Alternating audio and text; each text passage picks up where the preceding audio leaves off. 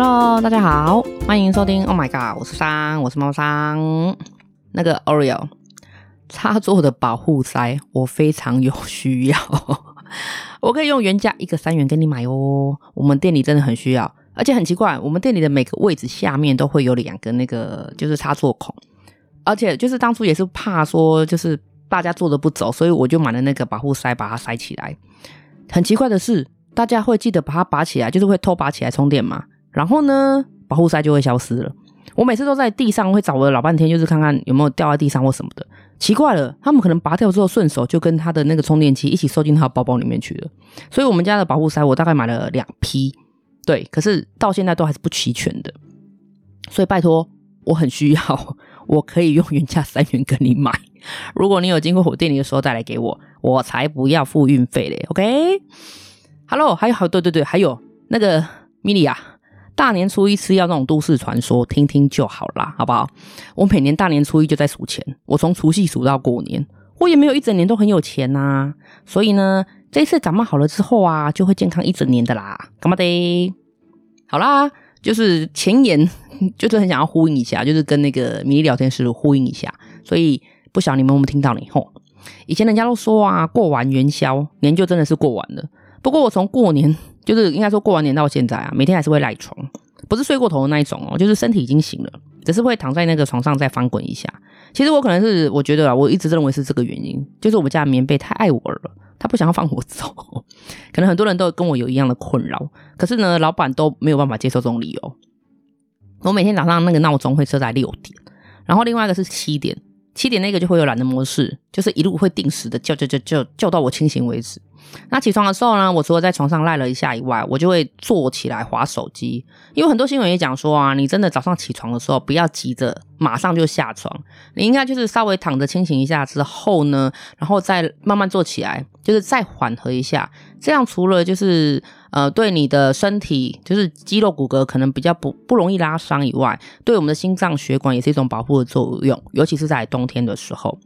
所以我在就是边就是在边等起床的时候啊，我就是起来滑手机，然后我会边看新闻边拉一下筋，就是伸展一下，就是看看在我睡着这段时间里面，世界上又发生了什么事呢？其实最多的的就是在滑 FB 啦，就是我想要顺便观察一下我朋友的动态，因为都已经失联很久了，或者是已经消失在他们的生活中很久了，就想要看看他们的动态如何这样子。那今天早上我起床的时候啊，我就刚好看到一个，就是我在追踪的一个作者大师兄。大家知道他是谁吗？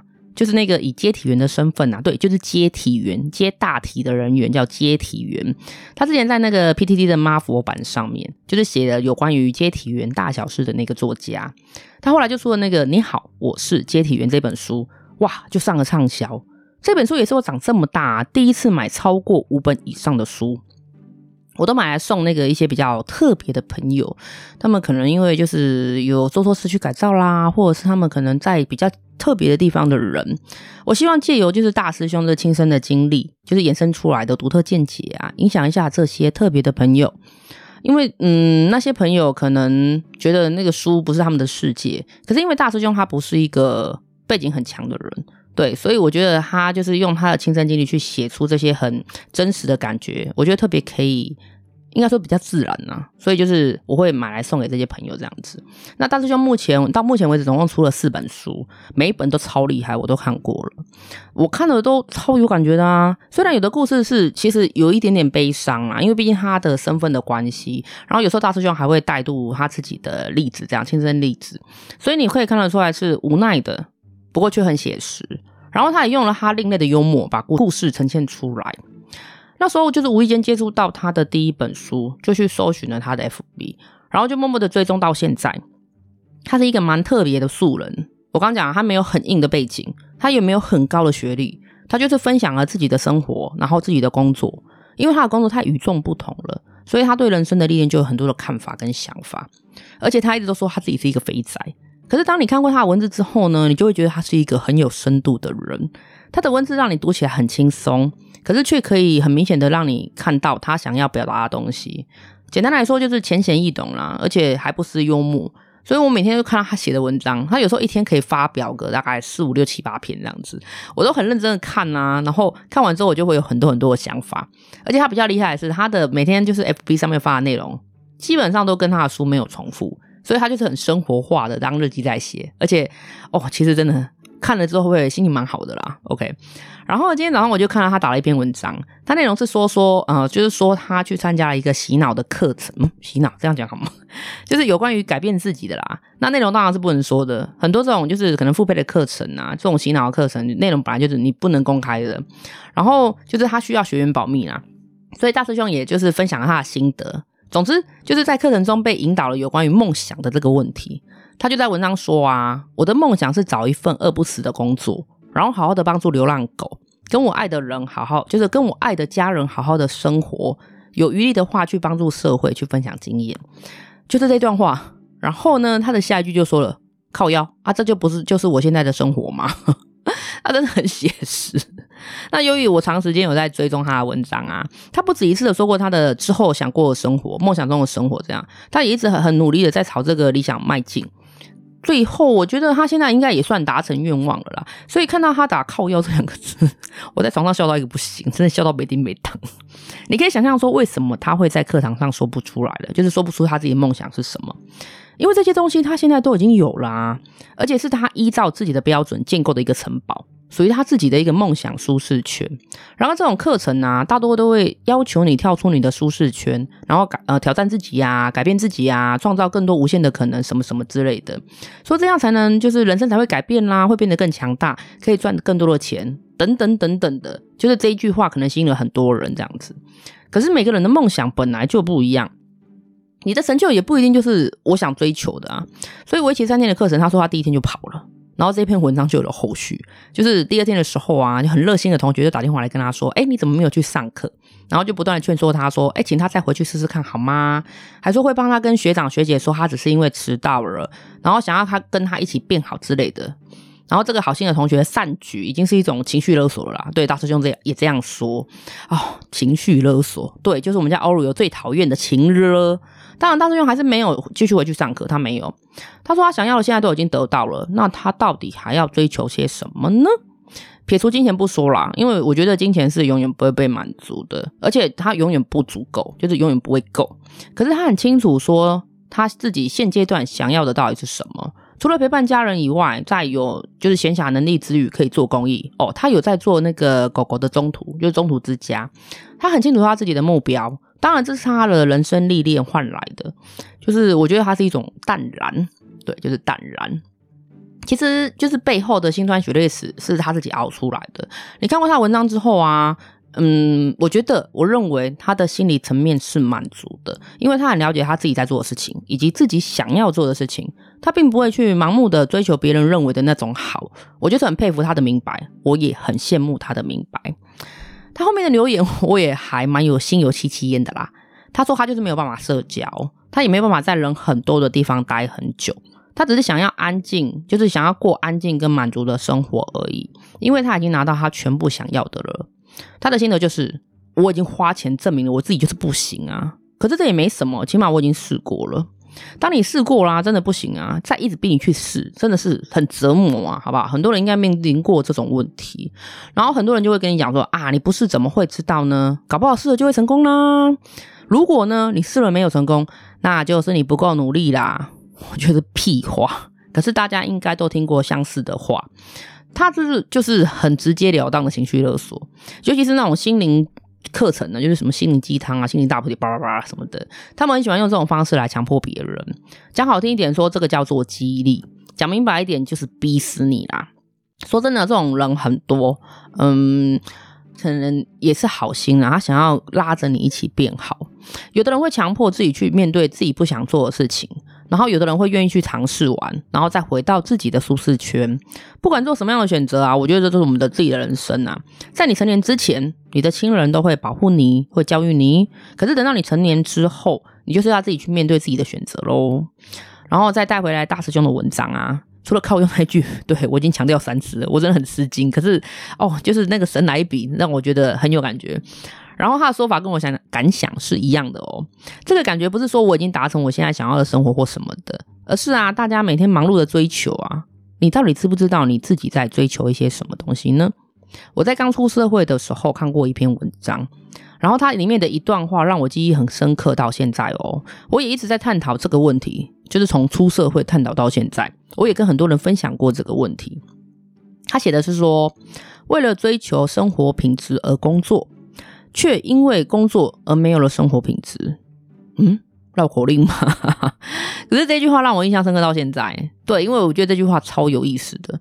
你为了生存而赚钱，为了赚钱而工作，然后为了赚更多的钱来提高，就是提高生活品质，而更加努力的工作赚钱。可是呢，你却因为工作而失去了生活品质，因为加班啦，或者是因为呃，可能啊，就是会利用到自己闲暇之余的休息时间啊，有的没有的什么的。所以啊，我觉得大家到底在追求什么？你去想过了吗？这个人生大难题，见仁见智。我觉得就是让大家好好去思考一下好了啦。吼，那来带点轻松的啊。其实要录这一篇的时候，我发了讯息给大师兄本人，对，我做了一件这个我自己认为我自己的创举。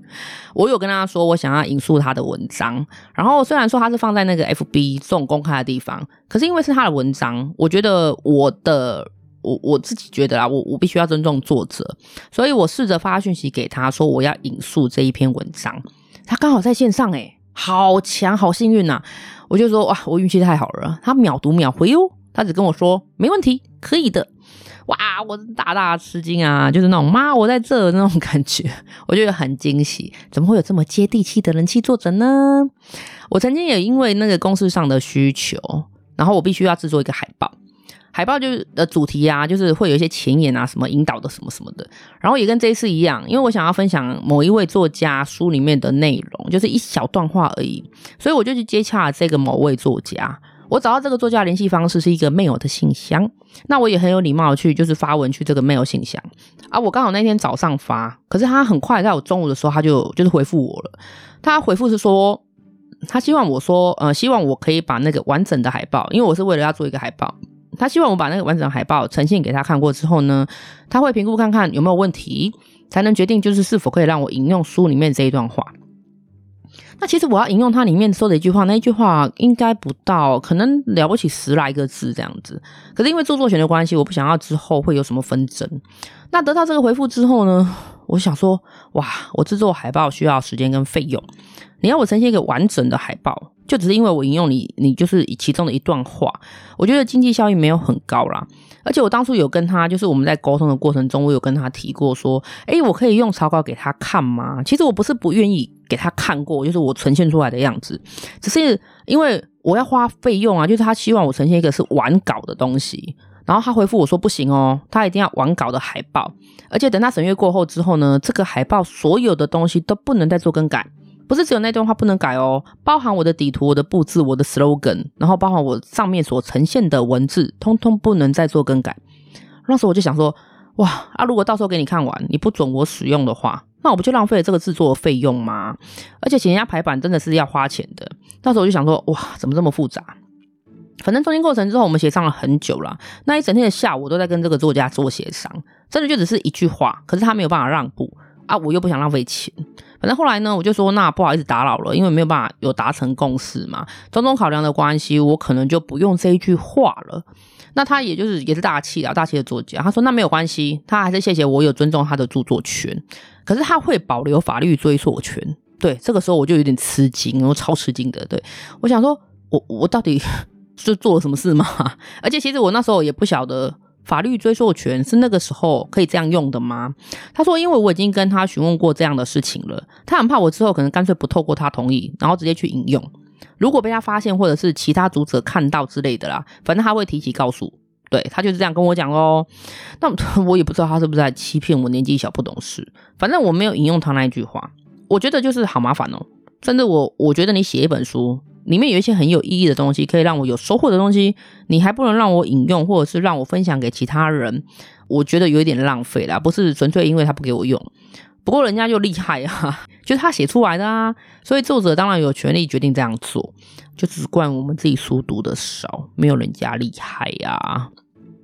然后呢，过了很久的一段时间，这个故事还没结束哦。我某一天在看某一篇文章的时候，我看到了一段几乎一模一样的话。对，就是我当初本来想要引用的这一段话，哇！我想说，怎么会在这个地方出现？它中间可能只有几个字不一样，然后重点是它的来源是圣经上的某一段话。我靠，我超 shock 的好不好？我还想说，怎么可能？这是圣经诶，圣经上面就是一段话这样子。当然，这段圣经也是被别人就是拿来引用，我才看得到啊。所以他们有注明出处说它就是圣经。我平常也不会去平白无故去翻阅圣经啦。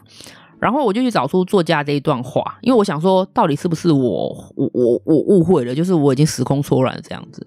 发现诶，真的是一模一样诶，就是文字里面只有几个字不一样。就是可能像就是介系词这样子，就可能呃关于啊被改成之于啊，或者是呃就是可能之物者也被拿掉这样子的啦，反正就是一模一样，只是中间有点改过，可是意义上的本质是一样的啊。靠哟，原来他才是抄袭来的耶。我是这样认为啦，而且它是圣经，圣经基本上都不会有著作权的问题，因为圣经都是翻译来的啊，著作权会有那种相似度百分之几才能符合的这个问题。可是呢，谁会去比照翻译的圣经，然后去对你做提稿？对，谁会去呢？看到之后，我真的觉得哇呜呜，我对这个对家有点失望啊。对，讲的这么冠冕堂皇啊，结果你也是抄来的，对，就是让我出乎意料。反正不管啦，我就是要讲说我有接触过这样的事情。所以我觉得说大师兄可以直接回复我。其实那时候我本来也是想说，如果他没有回复就算了，我可能也就是嗯基于尊重的心态，我不会去引用这一段话。结果他回复了耶，然后他甚至可以就是因为我有跟他说我会在 Podcast 上面用，然后会发表感想，他就说 OK 啊，就是没问题这样子。然后他甚至也不用要求我说先把 demo 给他听过，他就让我直接引用，甚至同意让我发表感想。我觉得他是个大好人啊。好了。真的非常感谢大师兄，我也希望我的那个就是 Podcast 他可以听得到啦，很希望这样子。大家觉得人生有困惑的时候啊，不妨去看看他的书。我这边来推荐一下他四本书，毕竟他给我引用了，我们要帮他打打广告喽。第一本是你好，我是接体员。第二本是火来了，快跑。第三本是比据点更悲伤。第四点呃，第四本是新书哦，是孝子。对，他的人生观点。可能会让你有不同的体会哦，这个就让大家慢慢去体会喽。哼，OK，那谢谢大家今天的收听喽，希望你们会喜欢今天的内容。喜欢听妈妈桑碎碎念的，别忘了给我星星跟多多帮我分享哦。如果有批评有指教的，也可以寄信来踢馆。没有请记 ADMIN 小老鼠 OMG 五四三点 XYZ。没事多看书，可以让你头好壮壮哦。好，我是妈妈桑，祝福你有一个很棒的今天，晚安喽。